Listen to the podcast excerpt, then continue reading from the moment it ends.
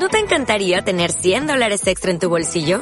Haz que un experto bilingüe de TurboTax declare tus impuestos para el 31 de marzo y obtén 100 dólares de vuelta al instante. Porque no importa cuáles hayan sido tus logros del año pasado, TurboTax hace que cuenten. Obtén 100 dólares de vuelta y tus impuestos con 100% de precisión. Solo con Intuit TurboTax. Debes declarar para el 31 de marzo. Crédito solo aplicable al costo de la presentación federal con TurboTax Full Service. Oferta sujeta a cambios o cancelación en cualquier momento.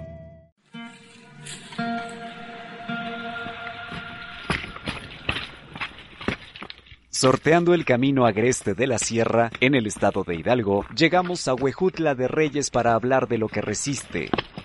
Estamos en la llamada Huasteca hidalguense. Se le denomina así porque antes de la llegada de los españoles, el territorio fue habitado por huastecos o cuestecalt, grupo que ha resistido el paso del tiempo al existir una población total de 73.200 personas de origen nahua, según registros de la encuesta Intercensal 2015 del Instituto Nacional de Estadística, Geografía e Informática. En Huejutla, o lugar donde abundan los sauces, traducido del náhuatl al español, nació y vive actualmente Elvia. Ella, junto a su familia, nos permite acompañarle en su casa. Esta es la entrada de la casa. Esta es la cocina de la casa, donde echan tortillas y aquí comen. Aquí comen. Al entrar, la leña que calienta el comal donde se cuecen las tortillas de maíz causa un tronadero de lo intenso que arde. Ahorita agarra fuerza. El fuego hace que al interior de la casa de Elvia se sienta más calor. Afuera, el sol cae a plomo. Una pequeña e improvisada ventana permite espiar hacia el patio donde están las gallinas y los chivos. Pese a que la vivienda está construida con madera y por las rendijas se cuela un poco de aire, la luz solar también logra filtrarse iluminando el fogón, Elvia, junto a la lumbre, mientras se cuecen las tortillas, no suda ni una gota. Ella, de 57 años de edad, desde su cocina, donde preparó frijoles, salsa verde y café, nos cuenta pues yo sufrí mucho de, de, violencia, fui muy maltratada por parte de mi propia familia, donde me decían pues que yo no valgo nada, pues de la cocina yo no iba a salir, que algún día yo me iba a casar y que pues no iba a hacer otra cosa más que quedarme en la casa. Y siempre le dije a mi mamá pues que yo nunca me iba a dejar que me golpearan y que no iba a permitir yo pues que me maltrataran como ella estaba sufriendo, ¿no? Pues así fue mi infancia, yo no terminé mi primaria, la terminé después de casada, tuve mucho apoyo por parte de mi esposo. Mujeres, indígenas, defensoras. Capítulo 2. Juntas frente a la violencia de género. Siete de cada diez mujeres habitantes de Huejutla de Reyes Hidalgo enfrentan algún problema de violencia durante su vida, según cifras del Sistema Municipal para el Desarrollo Integral de la Familia, pero son ellas mismas quienes lo confirman.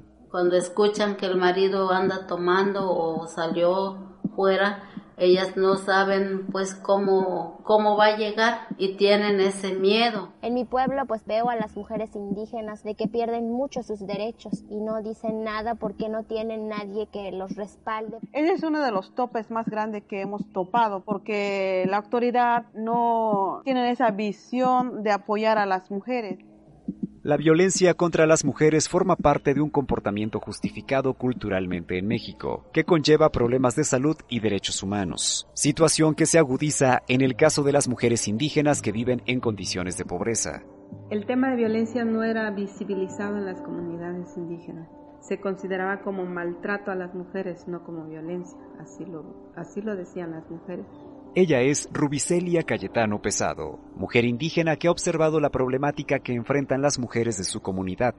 El tema de la violencia es un problema de salud pública que les compete a todos, a las autoridades, al sector salud, al sistema de justicia, a toda la sociedad les, compete prevenir y atender la violencia. La problemática que se vive en las comunidades indígenas, donde muchas mujeres no conocen sus derechos y no las hacen valer. Por esa razón, nosotras como mujeres indígenas decidimos este, bajar lo que era el proyecto de la Casa de la Mujer Indígena. Estas determinantes sociales fueron la punta de lanza para que personas como Elvia y Rubicelia, junto a otras mujeres, decidieran organizarse en sus comunidades de origen. Más que nada me interesó por lo mismo de que desde muy pequeña fui violentada en mis derechos. Entonces yo quise demostrar que yo sí, sí valgo, que yo sí sirvo para algo. Mi nombre es Constanza Cruz Gutiérrez. Vimos que las mujeres estaban quedando sin participar, sin atender, entonces eso nos, nos dio la idea de, de organizarnos porque hay mucha injusticia en las instancias de gobierno. Eso nos hizo constituirnos para trabajar en la defensa de los derechos de las mujeres. Por eso estamos en Huejutla, un pueblo en el que también se cuenta con una casa en la que se apuesta por una mejor calidad de vida para quienes lleguen aquí. Nombre es Elvia Hernández Domínguez, coordinadora de la Casa de la Mujer Indígena Yanhuixitlalcalli. Que en su traducción al castellano significa Casa de la Nueva Estrella. La Casa de la Mujer Indígena de Huejutla se construye a través de un diagnóstico participativo que se realiza en diferentes comunidades de los diferentes municipios. La Casa de la Mujer Indígena Yanhuixitlalcalli fue posible gracias al interés de 40 mujeres indígenas nahuas, quienes desde el año 2009 se organizaron con el fin de realizar un diagnóstico sobre la situación que vivía la mujer en la Huasteca. Donde nos damos cuenta que hay una problemática de lo que se refiere a la violencia de género. Con el apoyo de CDI se elabora, se gestiona y pues se nos da lo que es la Casa de la Mujer Indígena. Yancuitzitlal es una asociación sin fines de lucro, cuyo objetivo es impulsar el desarrollo integral de las mujeres, niñas, adolescentes, jóvenes y adultas de las comunidades nahuas a través de acciones de capacitación sobre sus derechos humanos, derechos a la salud sexual y reproductiva y a una vida libre de violencia, fomentando la formación de promotoras comunitarias. Ahí en la CAMI, eh, mi área es de educación y capacitación comunitaria. Me dio mucho gusto cuando me invitaron para participar ahí, a trabajar a la CAMI. Ahí uno se despierta la Comisión para el Desarrollo de los Pueblos y Comunidades Indígenas, en colaboración con la Secretaría de Salud, en el año 2003 participaron en la ejecución de este proyecto piloto, también financiado por el Programa de las Naciones Unidas para el Desarrollo. En este se puso en marcha un modelo de atención tanto en violencia doméstica como en atención a la salud, respetando la cultura y circunstancias de vida de las mujeres indígenas. Nos cuentan Ana Vázquez y Zoila José Juan, también iniciadoras del proyecto. Y entonces ese presentamos un proyecto, nos lo aprueban y fue a partir de ese casa de salud que surge con la idea de que hubiera una atención adecuada para las mujeres, pues se respetara sus derechos a la atención, tomando en cuenta las costumbres que hay en comunidad. Que nos respeten como como mujeres y como pueblos indígenas queremos que nos respeten nuestros usos y costumbres, las que nosotros queramos también. A través de las CAMIS se ha impulsado un modelo de atención para mujeres, culturalmente apropiado, adaptado a las necesidades y demandas de las mujeres de diferentes grupos étnicos. Sí, yo creo que un acierto de este proyecto de casas de salud es el de respetar por una parte la identidad de las organizaciones que están llevando a cabo este trabajo. Dora Ávila Betancourt asesora de la CAMI. Y por otra parte también como las condiciones culturales, geográficas y de todo tipo, ¿no? De cada, de cada casa de salud. Esto ha permitido que las mujeres puedan entrar a partir de su experiencia, ¿no? Para poner en marcha el proyecto, primero, las solicitantes tuvieron que conformar un grupo de origen indígena o afromexicano, hablantes de su lengua natal. Después, presentaron una solicitud por escrito en la unidad administrativa de la CDI de su localidad, donde se pretendía instalar la CAMI. Redactaron otra carta en la que expresaron no haber estado vinculadas a ningún partido político o asociación religiosa adjuntar plano, gráfica o dibujo que ejemplificara el inmueble a construir y lo más importante, una carta de exposición de motivos de por qué instalar una CAMI en la comunidad hicieron parte de los documentos que ellas presentaron. Estos y otros requisitos aplican para cada una de las camis que pretendan abrirse. Una vez recibidos, aprobados los documentos y concedido el presupuesto de hasta 700 mil pesos, se dio paso a la construcción de la casa. Nosotras mismas construimos lo que es la casa, el diseño y todo lo demás. Construida la casa, pero no menos durante el proceso de la misma, las y los integrantes de la CAMI recibieron capacitación del personal de la CDI para formarse como promotoras y promotores que realizaran labores de acompañamiento, traducción, asesoría jurídica y en salud reproductiva. Nos empezaron a hablar de lo que es la discriminación, la violencia de género y que nosotras como mujeres pues teníamos derechos a tener una vida libre de violencia, el derecho a poder estudiar, que tenemos derecho a nuestra salud, también a la educación y al trabajo. En este centro tenemos cuatro áreas. Adriana Petra Conay de este apoyo emocional, apoyo en salud y, y, este en la defensa legal. Acompañarlas al hospital, hacer gestiones con el ayuntamiento. Dan todo un acompañamiento a las mujeres de tal forma que se sientan seguras de llegar a las instituciones y den seguimiento a sus casos también, porque bueno, lo conocido es que las mujeres pueden acudir a las instancias de procuración de justicia, pero después se les dificulta mucho regresar y darle seguimiento. Entonces el papel de las casas es ese también, darles como ese, ese soporte a las mujeres para que puedan llevar sus casos más adelante. Por eso se habla de una atención integral y sobre todo de hacer intermediación entre las mujeres, las instituciones y los hombres. Bueno, es una organización muy sólida que tienen trabajo en eh, salud reproductiva, pero sobre todo en violencia. Paloma Bonfil Sánchez, investigadora y asesora de la CAMI. Ellas se han ocupado de hacer como una mirada doble. Han trabajado tanto desde la organización hacia las instituciones y la sociedad no indígena, como en el trabajo comunitario de fortalecimiento de las mujeres indígenas en la región. Cuando nosotros vamos a las comunidades, nosotros le decimos vamos a hacer vinculación con las autoridades. Rubicelia Cayetano Pesado. Invitamos a las autoridades municipales, ejidales, este, eh, directores de la escuela, eh, personal médico, promotoras. Primero lo que hacemos es presentarle qué es lo que hacemos en la organización, por qué lo hacemos, cuál es nuestro compromiso, nuestra misión y luego cómo está la situación de la, de la violencia en la comunidad que hemos identificado. De esa manera pues se van sensibilizando. Entonces decimos nuestra propuesta de este año es esto, vamos a hacer talleres, pláticas, porque son actores claves que están de alguna manera influyendo desde donde están. De esa manera pues también se fortalece nuestra organización. Es que su primer compromiso es con las mujeres. Entonces, a partir de la Casa de la Mujer Indígena, CAMI, ellas se han posicionado en más de 17 municipios. Las mujeres acuden a pedir apoyo, hospedaje, refugio, este, consejo. A raíz de que se empiezan a organizar. Dora Ávila Betancourt, asesora de la CAMI. Y de que empiezan a visibilizarse, entonces ya son tomadas en cuenta en la comunidad. Tenemos la experiencia, tenemos la vivencia, estamos en la comunidad, sabemos de qué, de qué situaciones carece la, la población. La posibilidad de que ellas hagan propuestas y digan, lo que necesitamos en salud es esto, lo que necesitamos contra la violencia es esto, lo que necesitamos en términos de desarrollo es esto, es una oportunidad para que este país empiece a moverse.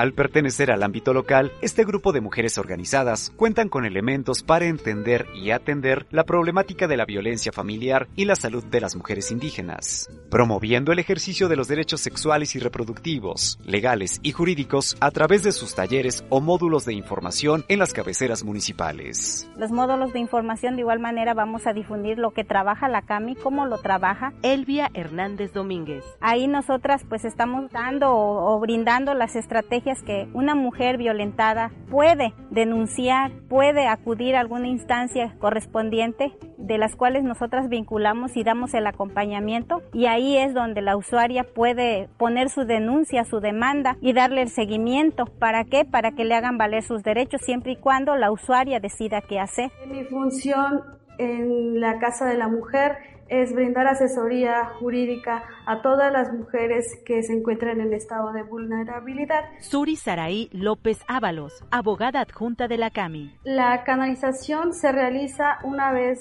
dada la asesoría jurídica a la usuaria, dar a conocer ante la agencia del Ministerio Público cualquier situación que sea considerado como delito en el Código Penal para el Estado de Hidalgo, tales como violencia familiar, cualquier tipo de lesiones en contra de la mujer por ejemplo, algún delito de lesiones o de violencia familiar, no existe la conciliación, por lo cual es necesario que sea canalizada directamente a la agencia del Ministerio Público. Pese a las campañas que las mujeres de Yancuitzitlalcali realizan cada mes sobre el tema de la violencia de género, los casos de agresiones físicas representan una de las principales causas de atención en la Casa de la Mujer Indígena en Huejutla. Mi papá tenía preferencias con mis hermanos hombres y a nosotras las mujeres pues nos hacía un poquito a un lado porque pensaba que pues las mujeres solo era para estar en casa. Entonces el ganarnos un espacio y el respeto de un hombre fue un poco difícil. Marce, a quien llamaremos así para proteger su identidad, es una joven indígena cuyo testimonio permite comprender los datos de la encuesta nacional de victimización y percepción sobre seguridad pública 2019, que indican que a nivel nacional 19.2 millones de mujeres fueron sometidas en algún momento de su vida a algún tipo de intimidación, hostigamiento, acoso o abuso sexual. Hablar de eso me, me cuesta mucho todavía porque fue algo que marcó mucho mi vida. Yo tenía nueve años estaba yo cursando el tercer grado de primaria para aquel entonces y fue muy difícil porque yo no entendía el por qué, porque mi profesor lo hacía, ¿no? Porque era el profesor que me daba clases. Nunca logré entender eso y, y me costó mucho porque en aquel entonces era de tú no dices nada, porque si tú lo haces algo te va a pasar. Entonces eran las constantes amenazas de o te dejas o te dejas. Me costó asimilar esa situación en la que yo no tenía la culpa, que simplemente era una situación que estaba fuera de mis manos. Pero aquí estoy y, y voy a hacer valer mis derechos como mujer. Ya no más abuso hacia nosotras. Ya no más lágrimas, ya no más humillaciones. Ya no. Ella decidió hacer valer sus derechos a la educación, a la salud, a una vida libre de violencia. Mi mamá siempre hemos tenido su apoyo de ella, incondicional. Nos quiere mucho. Sí, siempre me apoyó. Me dijo que ella siempre iba a estar donde yo estuviera ella me enseñó que el ser mujer no significa tener una limitante, sino luchar por aquello que queremos. De esa manera, Marce logró estudiar la licenciatura en Derecho, titulándose como abogada para defender a otras mujeres como ella. Hoy me toca seguir adelante y, voy a hacer que, que nuestra voz sea escuchada.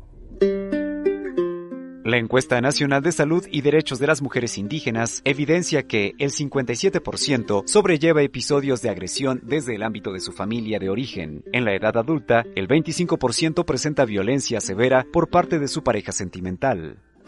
En caso de cada paciente te tenga confianza, te platica de lo que pasa, pero esa confianza no lo traicionas. Leonarda Olmedo Solís. Te platica y dentro de ti nada más se queda. No lo puedes decir a otra persona. Esa es la confianza de los pacientes de nosotros. Pues. Pero como acá como organización somos una hermana, pues claro, acá sí se debe platicar cómo, mira, esto pasó esto, para que nos ayudamos también. Las mujeres que viven episodios de violencia física o sexual tienen más probabilidad de sufrir depresión o ansiedad. Las consecuencias mortales como el feminicidio y el suicidio no son la excepción. De acuerdo con el Informe Mundial sobre la Violencia y la Salud realizado por la Organización Mundial de la Salud, y que constituye un estudio exhaustivo del problema de la violencia a escala mundial. En el informe, difundido el 2017, se indica que las mujeres que han sufrido maltratos físicos o abusos sexuales a manos de su pareja tienen una probabilidad 1.5 veces mayor de padecer infecciones de transmisión sexual. alrededor de 600 mil casos de violencia sexual y de eso 4 de cada 10 son para menores, son hacia la víctima, son menores de 15 años, lo que es gravísimo. María Antonieta Alcalde, directora de IPAS Centroamérica y México. Salud, acceso y derechos para las mujeres. Lo triste es que vivimos en una sociedad que normaliza la violencia hacia las mujeres. Lo ves en las canciones que escuchamos todos los días, lo ves en las películas, lo ves en los roles de género, lo ves en la calle todos los días. Y esa normalización de la violencia es precisamente lo que hace que las mujeres seamos vulnerables. ¿Cuál ha sido la respuesta de las mujeres organizadas de la CAMI en Huejutla a esta problemática? Empezamos a dar pláticas en comunidades, en, en los parajes, cuando vemos que ya hay como una confianza o ya hay acceso a esas comunidades, entonces buscamos materiales a donde podamos hablar sobre violencia. Y así es como nos dimos a conocer con las autoridades. Para transformar el entorno de violencia que les afecta a todas y todos, algunas de las CAMIS efectúan trabajos dirigidos a los hombres. Los compañeros que están acudiendo a los talleres, a las capacitaciones, ellos están más informados, pero hay hombres también que nos que nos malmiran también, que por qué este, uno anda defendiendo a las mujeres y todo eso. No culpables, sino tienen la responsabilidad de que esto pase en, el, en la familia, en el hogar, porque ellos comentan que por la cultura, por la costumbre que así los han educado. Yo pienso que la causa de los problemas, hasta el fondo si queremos tocar, es, tiene que ver con las costumbres las costumbres de que hemos aprendido como familia, en cada familia, cómo se debe tratar a la mujer, cómo se debe tratar al hombre. En el periodo de enero al cierre de noviembre de este 2019, en la CAMI de Huejutla, se atendieron 186 casos diversos, cuya principal causa fue el exceso en el consumo de bebidas alcohólicas por parte del agresor. Del total, 76 casos fueron por violencia física, 65 por embarazo, 43 de atención psicológica y 2 por hombres violentados. Estos últimos se animaron a denunciar su situación, cuyo seguimiento legal se encuentra en proceso y está a cargo de la misma organización. Es que estoy acá con este grupo, con, con más que nada con mi pareja. Estoy bien, este, ya por ahí más o menos van saliendo unos corajes todavía, pero pues ya no es lo mismo como antes, sino que estamos ya más o menos estamos este, controlados. Hay comunicación con mi pareja, pues ya no, ya no es lo mismo como anteriormente estábamos.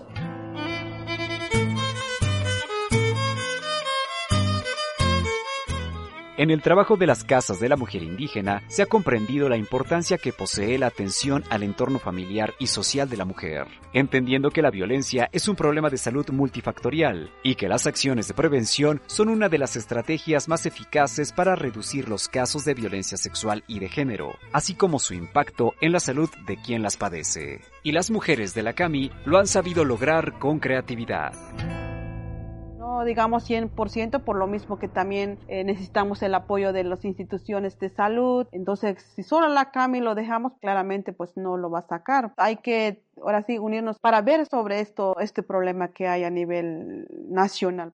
Mi nombre es Gloria Patricia Gómez Díaz, tengo 29 años de edad, estoy trabajando igual aquí en la CAMI, con las pláticas, con eh, las visitas, practicamos lo que es el teatro guiñol.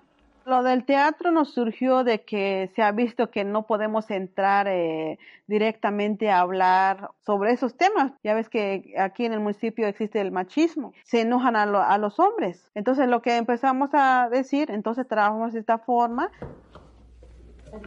En las escuelas que visitan, ellas mismas montan los escenarios, elaboran las marionetas o muñecos que utilizarán en cada historia, escriben los guiones, tomando en cuenta la información que consiguen en los trípticos o de la que se han hecho saber con personal de salud, terminando de montar el escenario, toda esa escena. Señor, su hija está embarazada y tiene una infección vaginal. Cada diálogo se hace en su lengua natal.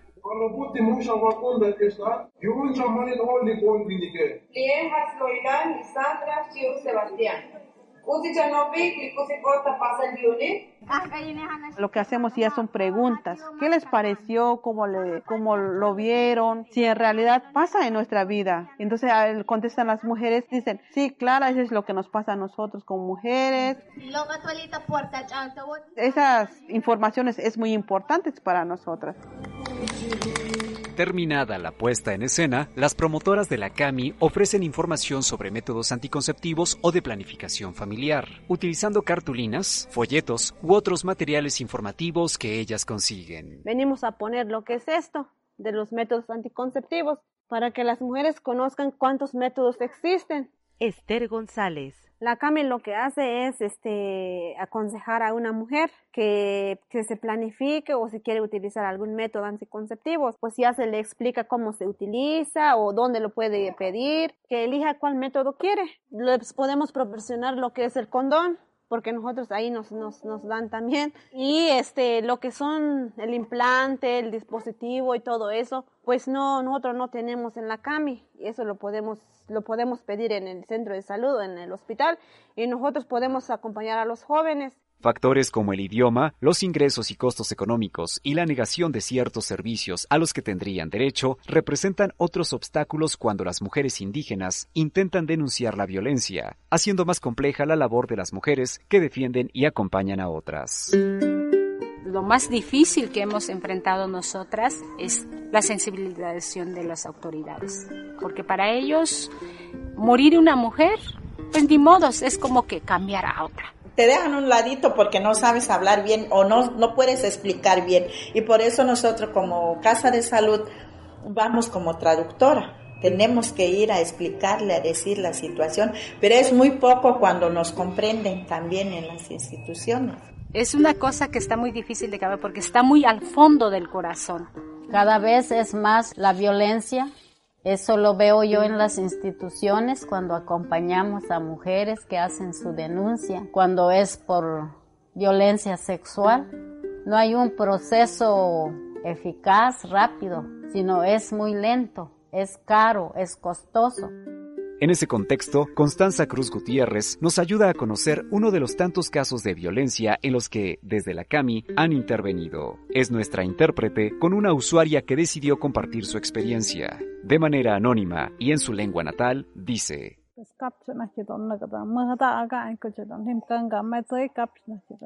El señor abusó, violó a su hija y de esa violación ella quedó embarazada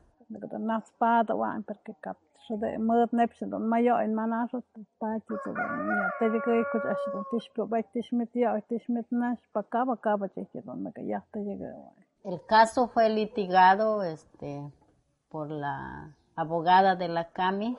El proceso fue largo dos años. Primero este el defensor de oficio decía que se fuera por abreviado o sea, no soy abogada, pero por lo que entiendo, la condena lo querían poco tiempo, pocos años. Entonces se fue a juicio y se le dio la sentencia de 27 años al imputado. Para nosotras fue, fue un caso exitoso porque se logra lo que se quería Casos como el anterior ya forman parte de las estadísticas que nos dicen que, en México, una de cada tres mujeres indígenas vive al menos una agresión sexual durante su vida de acuerdo con el informe especial de la Organización de las Naciones Unidas sobre los Derechos de los Pueblos Indígenas. La más reciente edición de la Encuesta Nacional sobre Discriminación en México, ENADIS 2017, exhibe que al menos 37% de quienes pertenecen a la población indígena han vivido algún acto de violencia por razón de género. Lo consideramos como un tema estratégico porque lo que hacemos es este, vincularnos con las autoridades comunitarias para que nos apoyen en el trabajo en la comunidad para hacer acciones de prevención de la violencia. Pues hoy, por ejemplo, tuvimos un taller con las promotoras del hospital de IMSS Aquí un fragmento del inicio de ese taller impartido por Rubicelia. La violencia normalmente es el uso del poder sobre, sobre el más débil. Aquí en la Casa de la Mujer Indígena han llegado casos de abuso sexual, de violaciones a menores, a niñas, que si nosotras desde chiquitas no les enseñamos a prevenir, a detectar la violencia, pueden ser pues abusadas sexualmente. Ustedes que son promotoras tienen un papel muy importante, ir sensibilizando, ir previniendo la violencia.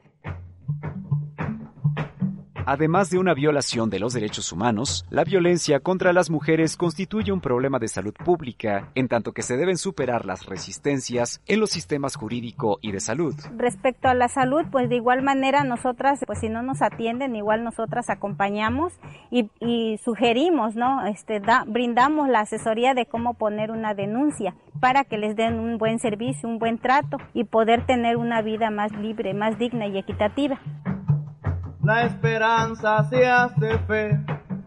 Muchas mujeres preparan el amor con tierno afán la Casa de la Mujer Indígena Yancuitzitlalcali es un lugar para escuchar el trabajo de mujeres amas de casa, campesinas, estudiantes, jóvenes y niñas, todas organizadas para generar vínculo con otras mujeres que las necesitan. Trabajar estos temas con las demás mujeres es muy saludable porque ellas se sensibilizan, pues ellas mismas este, empiezan a adquirir y a hacer valer sus derechos, se valoran a sí mismas, valoran lo que es su cuerpo, valoran lo que es su ser mujer y entonces mediante unas reuniones de instituciones en las que estuvimos participando este, constantemente. Adriana Petra Conay. Eh, ahorita estamos viendo que ya más o menos tenemos una coordinación con las autoridades, principalmente con el Ministerio Público, con el juez de lo civil, con el juzgado indígena. Nos reconocen que aquí es donde las mujeres pueden atender sus problemas y ellos pues mandan a las mujeres para acá o ellos mismos las traen. Hay pocas autoridades que tienen información y hay pocas autoridades también que están ya sensibilizándose. Mi nombre es Anadelia Hernández Hernández, soy usuaria de la CAMI, la psicóloga que le atendió a mi niña y la abogada fue la que me atendió a mí. Fue totalmente gratuita el apoyo. Es muy importante de verdad que, que siga existiendo ese, esa institución pues es un, este, una institución para las mujeres indígenas que vienen de escasos recursos. Así como para ella ha sido de ayuda la labor de la Casa de la Mujer Indígena, también lo ha sido para Teresa Vargas Alvarado, mujer adulta mayor, hablante de su lengua natal, quien acompañada de su nieta y su hija Carolina, nos hace saber su experiencia en Yancuitzitlalcali. Carolina nos ayudó en la interpretación hasta yo escuela, amo viaje porque amo de que en escuela. Le hubiera gustado que fuera antes, ella hubiera estudiado, pero no le dieron esa oportunidad. Y ahorita está muy contenta porque pues ya, ya hablan todo de los derechos y sobre todo de la Casa de la Mujer Indígena, porque dan talleres tanto como los jóvenes, niños, así, este, adultos con los papás y ya les van diciendo todos los derechos. Mi abuelita trabaja en la Casa de la Mujer Indígena para ayudar a todas las personas que están violentadas. Yo cuando sea grande quiero trabajar en la Casa de la Mujer para que yo ayude a todas las mujeres que están violentadas de sus esposos. Voy a crear un canto para poder existir.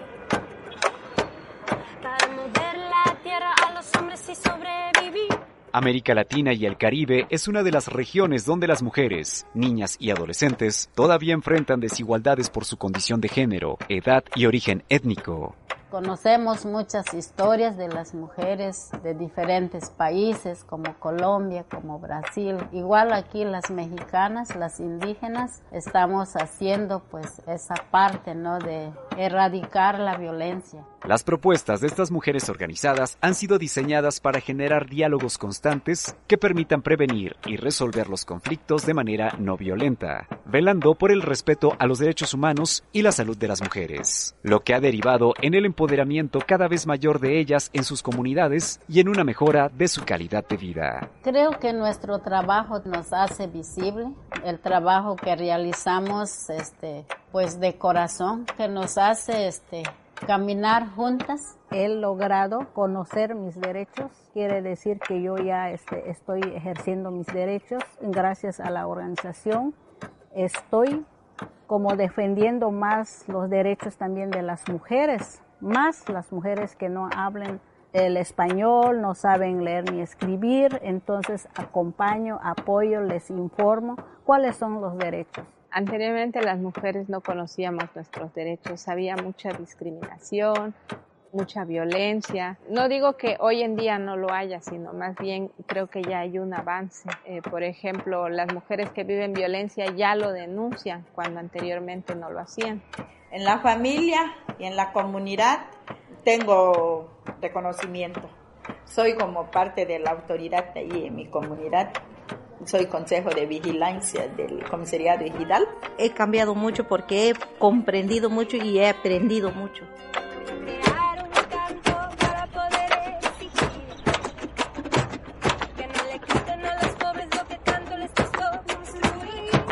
derecho de nacimiento, es el motor de nuestro movimiento.